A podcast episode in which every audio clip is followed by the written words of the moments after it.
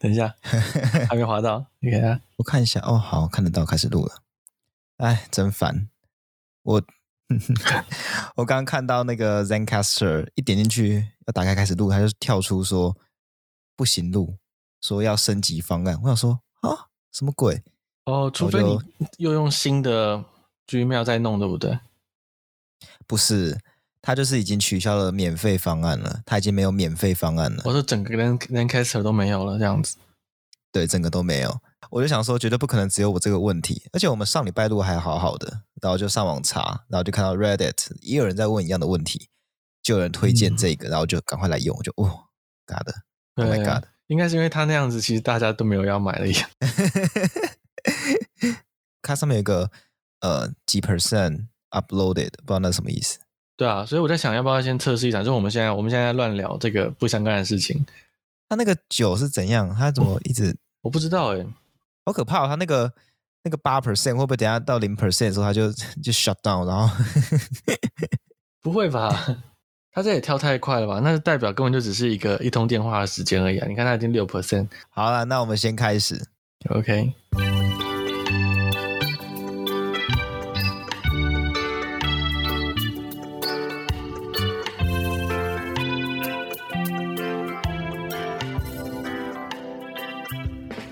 Hello，大家好，这里是 TPHA 台北城市狩猎的 Podcast 节目，欢迎来听我们的生态杂谈，一起了解台湾和世界上的生态议题与时事。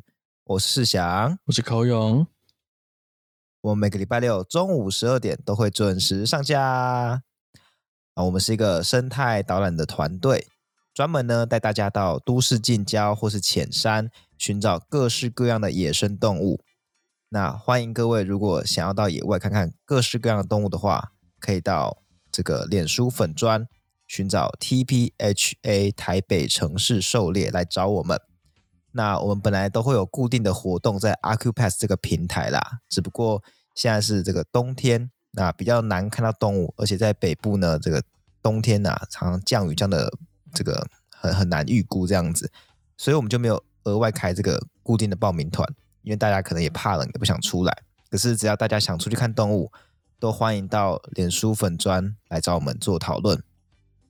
OK，好，那现在变四趴了，不知道这个，希望等下不要录一录突然断掉。对耶，那个好奇怪，啊、我我很期待零趴的时候会跳出什么，可能有彩蛋，首次使用的彩蛋，会有生日快乐歌之类的。就什么新账号诞生？嗯，好。呃，Oh my God！啊，先那个开，先进入我们的节目。进到今天的第一则新闻：嘉义阿里山猕猴数量增加至八十只，并且呢，据林业与自然保育署嘉义分署呢表示说，猕猴与游客抢食的案例有上升的趋势哦。因此呢，自一一二年九月开始呢。他们对猕猴进行了微创结扎手术，也就是创伤很小，可以快速复原的结扎手术。嗯，然后希望借此呢，可以抑制猕猴数量的上升。但是呢，也有野外工作者呢，他调阅记录发现说，阿里山森林游乐区的八十只猕猴，自今年初到现在，仅有八起抢食案件跟十起展现威吓行为的案件，那并不是难以控制的程度哈。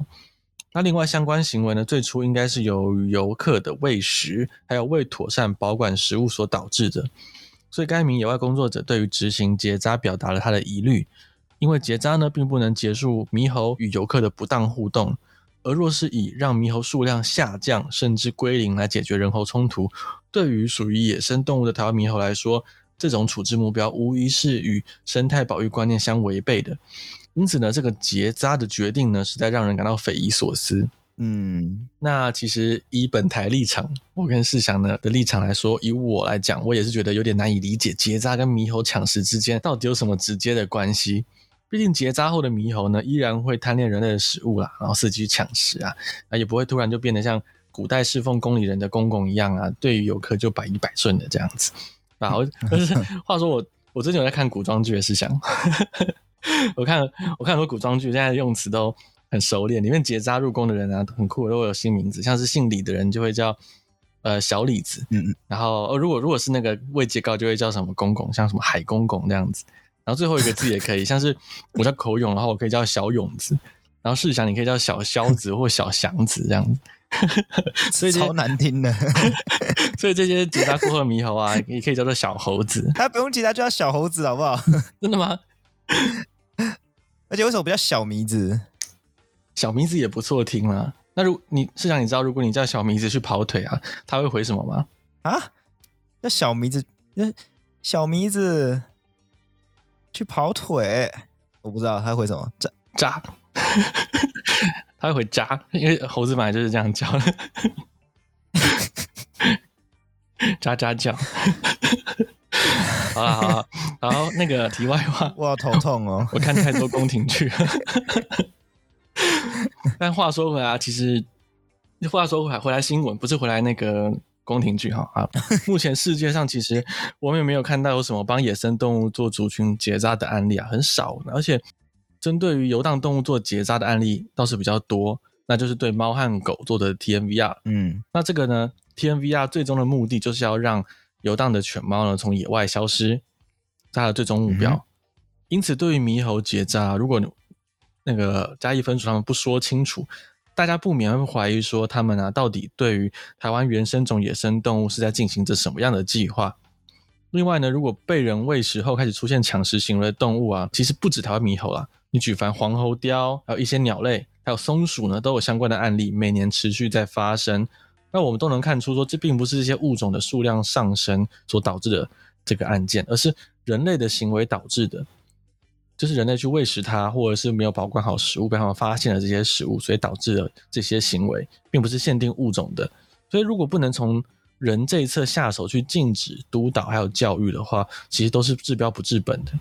那另外，我们也知道已经有一些比较应急的做法在做了，像是把当事猕猴移动到森林游乐区里面比较远离游客的区域。那目前像溪头啊跟山林溪都是使用这样的方式。那他们搭配着对游客的宣导呢，跟把猕猴移走移远来降低这个冲突。那在这样的操作其实也不会比结扎来的昂贵或困难啦。其实，嗯。那选用结扎这个做法，其实还是希望嘉义分署呢，能够先确定自己的目标是希望解决什么问题，然后再对野生动物进行动作会比较好。毕竟这个结扎呢，对野生动物来说也是不可逆的。对，对，其实，在台湾，我其实我不确定全世界是怎么样，但在台湾哦，为了解决人跟动物之间的冲突问题，然后政府。非常常用一些很诡异的手段，那这些手段呢，可能无法达成目标，然后又会造成很多额外的成本。好比说，我们之前有讲过的，为了这个民众反映说有很多的这个外来种八哥，还有鸟粪跟很吵噪音的问题，所以政府就把树全部砍掉，就这个 超级没有道理的处置方法。那这次也是猴子会来抢的那食物，所以他们就把猴子结扎，这个完全没有关系。对对。对，但是我这边可以透露一个、嗯、这个有利人士的这个消息，就是关于这个猕猴结扎这件事情，据说已经有县市在做了，是中南部还是北部啊？因为我无法透露，无法透露，无对啊，这个这件事情只有三个人知道，一个是我，一个是他，第三个我第三个是猕猴本本人。猕猴本猴，猕猴本猴跟你说，小明子跟你说，啊、然后小子就说扎，我被扎了。对，哇！但是我是觉得他这样在做，如果没有公开，像我就不知道是哪个现实，是想要不跟我讲。但是他一直做这样的事情，其实最终是要公开的啦。我会觉得他还是要跟大家说清楚，他做这个是要干嘛，这样对，还是必须要说服大家。但是我们没有一一定一定说他们在做是。错的啦，他们还没曝光。他们如果到时候公开了，如果说的是有道理的，那那那那就我们还是会报道这样子。对，好，对，嗯、没错。讲完这一则比较悲观的新闻呢，我们来进入到下一则的新闻。那下一则新闻呢，我们要分享一个比较相对，也没有相对啊，就是真的是很正面的生态新闻哦。我们比较少报正面的生态新闻，嗯、不是我们避开哦，是比较是真的比较少。他比较少，确实。好，那那这件事情呢，我从头开始讲。嗯哼，这件事跟台湾的螃蟹有关系。根据调查显示呢，台湾过去螃蟹的渔获量，在过去十五年，其实从两千五百吨下降到五百吨。那这个下降呢，它是以吨为单位，所以我不知道大家对这个数字感觉怎么样哦。但是你平均下去看，它其实每年是下降十点一七 percent。那如果大家手上的股票每年下降十点一七 percent，虽然在乱比喻啦，不过这个数字的下滑感，大家应该比较有感，就是。因为我我是知道说，台湾的渔获啊，整体上有在下降的趋势，这个大家都知道。但是为什么螃蟹会下滑这么这么多这么快？哎、欸，其实对于螃蟹来讲，以螃蟹的 case 来说，有一个很重要的原因，就是关于捕抓抱卵蟹这件事情。就是所谓的抱卵蟹，指的是。呃，怀孕的母蟹啊，可以这样讲，就是因为螃蟹它那个卵呐、啊，它不会就是什么撒在环境当中，它是会抱着的，有点护幼的感觉。嗯、那就跟鱼苗一样的概念，很简单嘛，就是如果你大螃蟹、小螃蟹，然后卵都抓的情况的话，小孩越来越少，那就没有人会长大再去生小螃蟹，所以整个螃蟹的族群的成长呢，也会很快速的变小，最后就是族群灭亡的很快啦。那所以螃蟹就是数量下滑很多，这件事情占很大的一个原因。那关于这件事情呢，过去政府其实有一条法律是在规范的，只不过它写的很简略。那其中一个规范就是说，八月十六号一直到十一月十五号，就是每年的这个时间呢，这三个月禁止渔船捕捞有把这个受精卵抱在体外腹侧的母蟹，俗称叫开花母蟹。嗯，违者处新台币三万以上十五万以下的罚锾。那这个是按照这个原本的字句念呐。那简单白话来说，就是每年的这个八月十六到十一月十五这三个月期间呢，不能捕抓抱卵蟹，然后抓的话会罚钱这样子。只不过看这个螃蟹下下滑的数量哦，其实感觉好像只有三个月是不太够了。于是去年，诶，应该说前年呐。就是二零二一年的时候，政治大学教育学系的郑同僚教授呢，那他同时也是澎湖马公人呐，就是那边很常有抓螃蟹，所以他是最常看到这些惨况的这个这个人士，他就发起了一个主题，叫做“抢救抱卵母蟹，保护渔业资源”，要求农委会修改现行管制办法，全年禁止捕捞抱卵母蟹的这个倡议。在公共政策管理平台，那最主要他的主张就是希望全年都禁止捕捞抱卵蟹。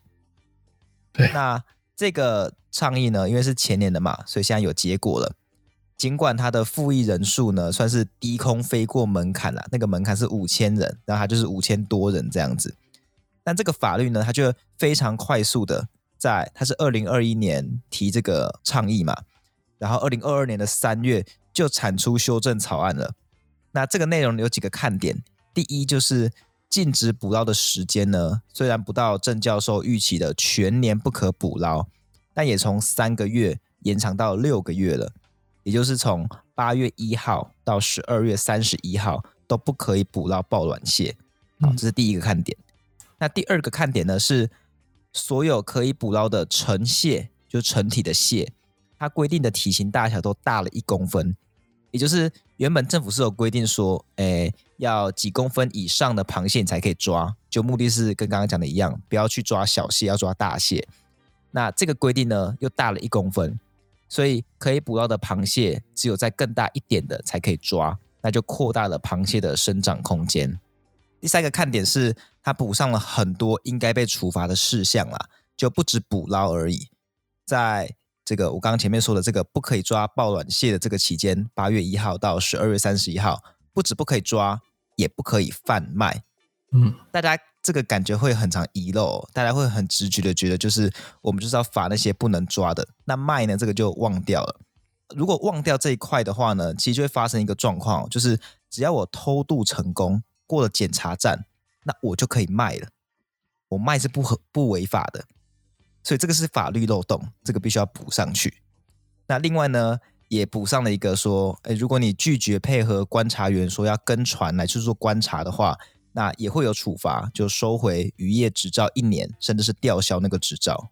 嗯，其实这个政策我知道，诶，就是虽然我不知道它那个螃蟹的收入。收获量下滑了这么多，但是我知道的是刚推行这个政策的时候有个阵痛期，那不只是刚刚讲的可能度过偷渡过检查站这种鱼目混珠的手法而已，有更糟糕的，就是很多渔民还是会照样去捕捉母蟹。嗯，但他们在检查前会因为担心被罚，就会把母蟹的卵啊整个从它的腹部扯掉，然后丢掉，然后被掏空的母蟹就照样拿去卖，然后拿去赚钱这样子。那这是之前马公一样在澎湖啦，澎湖马公渔港呢，有人拍到过被弃置大量的蟹卵在渔港旁边，所以这个手法才曝光的。那当时的新闻，渔业署是表示会严加查缉啊，但是呃。不知道说检查标准和方式在这一件事情之后有没有在做改变这样子？嗯，好，那到现在呢？今年现在已经二零二三年十一月了嘛，就这个法律已经正式生效了，所以此时此刻是不可以去捕捞抱卵蟹，也不可以去呃贩卖抱卵蟹的。那在郑教授超级主动积极的推动这件事呢，也算是有了一个成果啦。不过如果只有这个样子的话，其实我们觉得还不够好。那让这则新闻变得这个正面又暖心的呢，是让郑教授感到欣慰的这个渔民的反应。因为郑教授呢关心这件事情很久了，他也不只是在网上说或者跟政府协商而已，他也会去渔场跟这些去检查，说，哎，你这个违规，或者去关心渔民，然后知道说这个捕蟹的状况怎么样，他是有深入在地的。那过去呢，当郑教授跟这些渔民提说：“哎，你们这样抓爆卵蟹违法。”那这个渔民都会有警惕跟反感这样一个状况。然后这个渔民都会抱怨说：“哎，东西越抓越少，却都不改变。”嗯，从原本这样子的这个状况，到现在这个这边分享郑教授他的一个脸书贴文，来表示现在他遇到这个暖心的状况哦。然后他贴文是这样写的。哎，清晨到马公鱼市，怀着忐忑的心情，直接走到常卖本地蟹的阿桑摊。我知道小摊贩赚不多，但如果有违法，还是得举发。在阿桑面前有两篮的石蟹，那我仔细看都没有抱卵的。除了开心之外呢，还有点讶异。于是我蹲下来问他说：“哎，为什么都没有抱卵蟹？”他说：“政府有在取缔。”细只的、甲抱卵的，拢袂使掠，要花真济钱。那这边翻译一下，他是说小只的跟抱卵的都不能抓，那会罚很多钱。啊，郑教授表示说，哎，往年呢，我也问过一样的问题。那阿桑呢，总推说啊，他不知道不可以卖抱卵母蟹。能有这样的改变，显然大家保护抱卵母蟹的努力开始产生的作用。我进一步问他，这些蟹从哪来的？他说是姑婆屿，这是一个岛，姑婆屿附近渔民用箱网抓到的。我借机问他，不可以抓抱卵蟹有什么差别吗？他很笃定的说了两次。渔民表示，不抓抱卵蟹，不抓小蟹后，今年明显有比较多螃蟹可抓。要离开前，他还告诉我，咱炸就爱安尼走啊，嗯，咱早就爱按呢走啊，这句话。从以前坦然在卖爆卵母蟹的阿桑口中说出来，格外令人感动。这是郑教授的这个贴文。对对对，但很感动，因为就是大家要知道，法律啊，法律就是法律，法律能做的事情很有限。那你政府当然可以下达禁令，但如果不认同禁令背后的保育价值的话，民众还是会去想办法规避，去钻漏洞。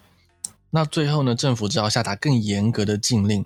到最后，如果民众还是不服，一定总是有漏洞可以钻，只是防不胜防。嗯，一个禁令要有用啊，它背后的保育价值也要不断的推波出去给大家看到。像这些渔民就看到了说，不抓抱卵的母蟹，也不抓小蟹之后呢，有更多的螃蟹可以抓了。那如果民众真的认同了这个保育的观念呢，说真的，禁令的漏洞再大也没关系，因为会去钻的人啊也会越来越少。嗯，对，而且它那个有时候会造成一个彼此督促的效果。嗯，虽然漏洞很大，可是大家为了要能有这个生生不息的螃蟹可以抓，只要有人偷钻漏洞，就可能会被监督这样子。对对对，好，那这呃今天两则正式新闻呢，就到这边，以一个比较暖心的难得的新闻告个段落。接下来呢，就要进入到我们的有趣新闻环节。好，那今天的有趣新闻呢，我们要分享的是，在澳洲叠俗头是违法的，所谓俗头就是石头啦。那这个新闻呢，我们讨论要讲之后呢，我才发现，结果它不是今年的事情，但应该也没关系啦。这个后续有一些事也值得跟大家分享。先讲这则新闻哦，在澳洲的卡尼亚峡谷国家公园里有一条干涸的河床，上面呢有数以百计的石头堆。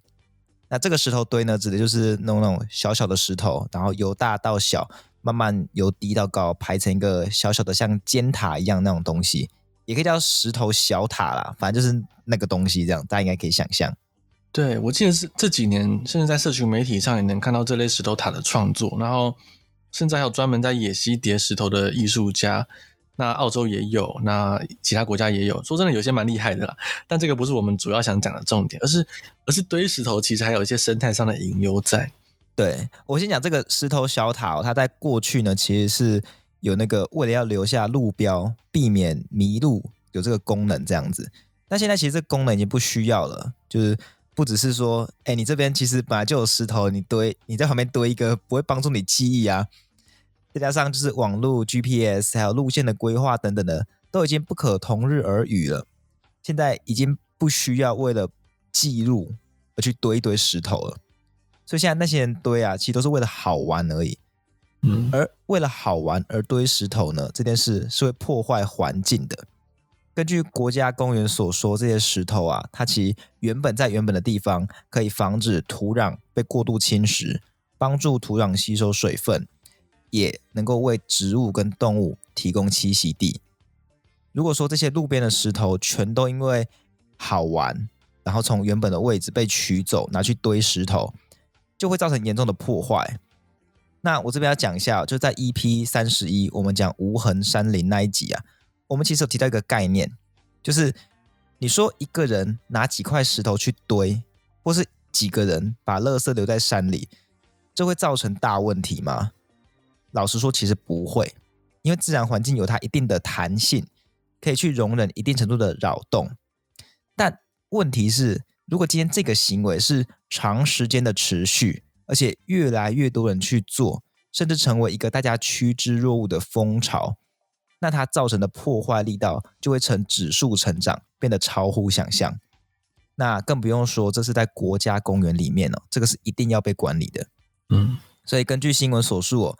在这边堆石头被抓到的话，会罚十七点八万台币，非常非常的高昂。那如果你只是去把堆石头跟罚金去比较的话，看起来会感觉很夸张啦。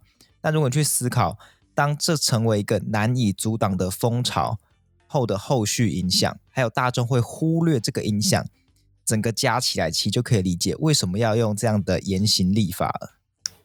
嗯，而且我还有去查一些人基于无痕山林的概念啊，去看堆石头这种事情，因为其实，在台湾也有人在堆石头。其实，那嗯嗯，没错。首先呢，这件事情确实在被评论时呢，被认为它带来的伤害是小于践踏原生植被和就地生活的。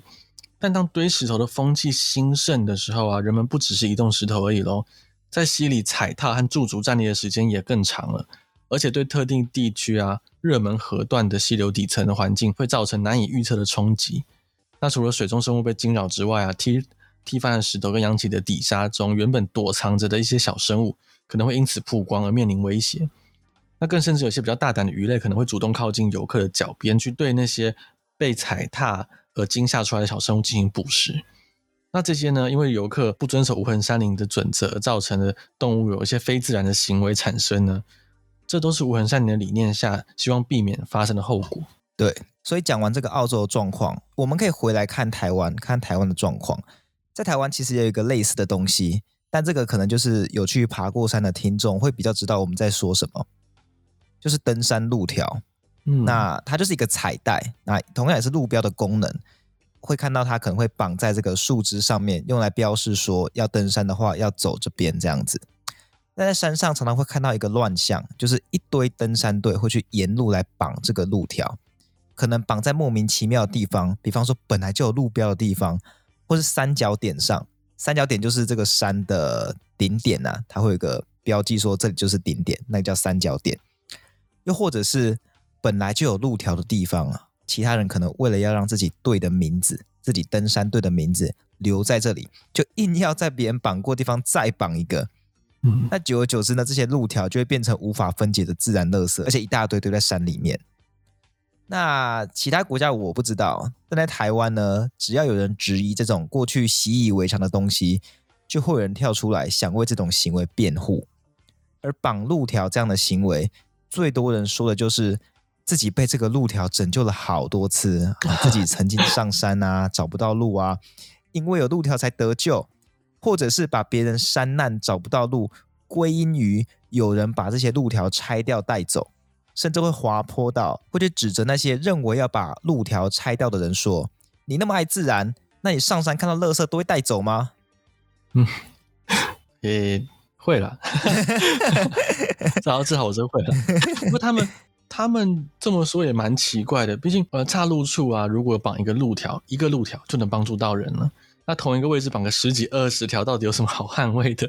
多出来的路条也不会因此让效果翻倍啊！而且，而且也有人曾经有提过，那就是统一同一种同一个团队去绑路条，那你就沿途沿途就隔段距离绑满，就把它当做标识，一样被骂说你这样子沿途都绑会破坏登山景致。所以，其实我们现在看到这些布条都集中在特定的转弯处跟岔路处，还有就是刚刚是想讲的三角点这种、嗯、这种地方有路条，但是就非常非常多。但在这些地方挤满几十条路条，真的没有必要。顶、嗯、多啊，我觉得，呃呃，可能你要换，就是顶多长了青苔，它不好辨识了，那你也应该把旧的拆掉，带下山，然后换新的，而不是放任山上的路条一直叠加叠加越来越多。嗯，对。那呃，关于这件事情呢，我说一下我的想法。我觉得绑路条这就是一个过时的、有问题的做法。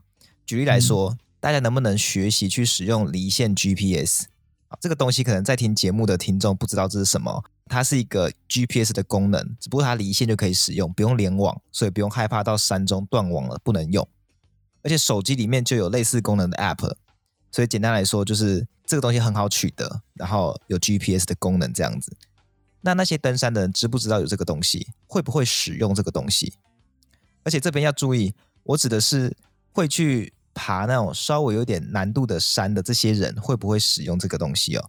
因为如果大家想的爬山是那种那个路面很平很宽，呃，有良好的这个步道设计，然后有路标这种的，理论上看路标就知道路了，所以不会需要那里什么离线 GPS，不用这么高门槛。嗯，那如果你是要去爬那种有一点难度的山，我认为自己要评估自己的实力有没有具备足够的能力。这个实力不是只是体力哦，还有比方说对天气变化的敏感度、对环境的判断力、对风险的评估能力，还有对路线的熟悉度，会不会做功课等等的。那如果你都没有做好这些功课，然后只想依赖最阳春、最无脑的方法，并且忽略所有的外部成本，比方说对环境的破坏，或者这个路条有没有可能误导人等等的这些外部的这个成本，然后你只在乎你自己，啊，也不评估自己的实力，这真的是一个对自己还有对山林负责任的登山人吗？嗯，没错，其实像这种能把山林的负担降到最低的这种像离线 GPS 的这个做法，其实当然最值得推广的。但回归到台湾，大多数人还在仰赖使用路条辅助的现在，在这种改变的阵痛期，我觉得低限度的留有路条还算能接受。但是把路条当成登山队名片，满山遍野的乱绑，这就是一个陋习啊！我觉得，我觉得第一步还是要先被大众所接受，说这是陋习，不然现在光是大家要上山去清理这个路条，就有各路民众来讲话了，阻力真的很大。对。我觉得我对登山路条的看法其实跟你很类似。我当然觉得没有是最好，嗯、可是呃有些时候我们就必须要各退一步嘛。对。那我觉得少量的路条呢，我觉得某种程度我还是可以接受啦。可是那种同个地方一大堆路条，其实就大可不必了。那也不要把那种有人迷路出山难去怪到路条被拆掉，这这真的很奇怪。你我觉得要么你就怪当事人没有做好功课，那要么呢你就接受。登山本来就是有一点风险的户外活动，那本来就有几率可能会出事的。我觉得这边我还是想要多讲一件事情啊，就是有人或许会想说，那难道一般人就没有登山的权利了吗？有啊，你可以找登山导游啊。如果不想要付出时间、付出努力去学习这些感觉很困难的知识的话，没关系啊，你就付钱，然后买专业一样，就可以去体验登山的行程了。那难道一般人就没有自己登山的权利吗？我觉得这个其实就是既要又要还要啦。嗯，就像如果我说，诶，你怎么可以剥夺没有通过公务人员考试的人去当公务人员的权利？或是你怎么可以剥夺驾照没过的人去开车的权利？这就只是登山这件事情，在台湾没有一个资格考试，但它的专业门槛还是在那边的，不是大家想干嘛就可以干嘛的。嗯，对，没错。很多人真的会忽略登山的这个门槛，大家会觉得说，登山好像我只要有一双腿，能够爬楼梯，能够爬坡，我就能去登山。但事实上，山上的环境很复杂，很多人仰赖经验，所以。我们不得不承认，登山它是有一定专业门槛的的一一项技术。那虽然没有相关证照，但大家把这个事情放在心上。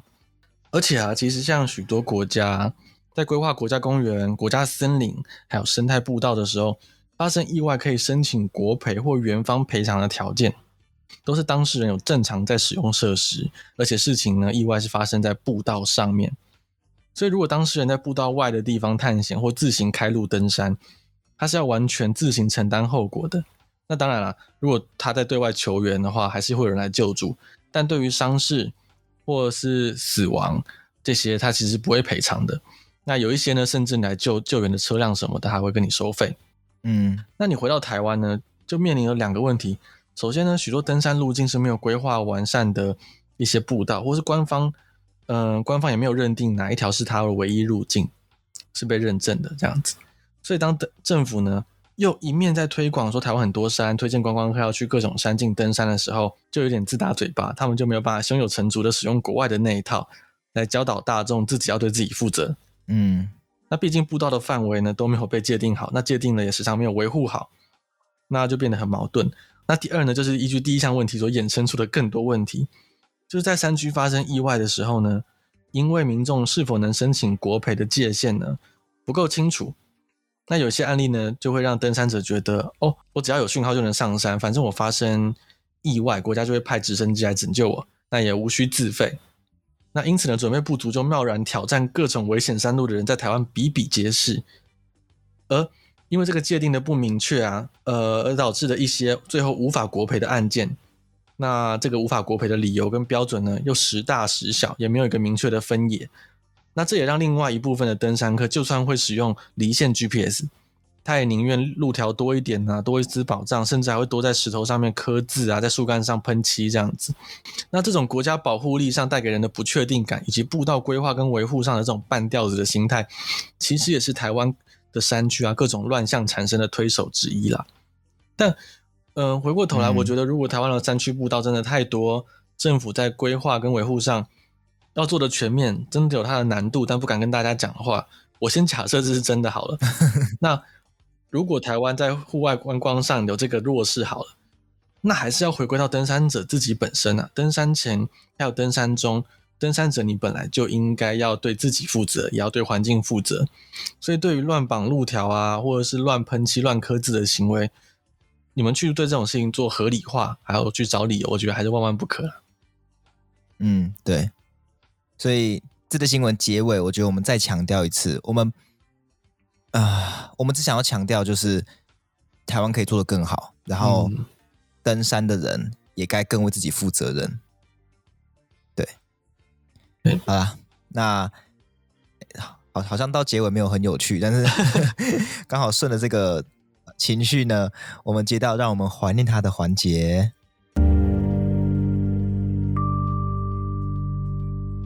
我们第一个要怀念的对象呢是河海豚。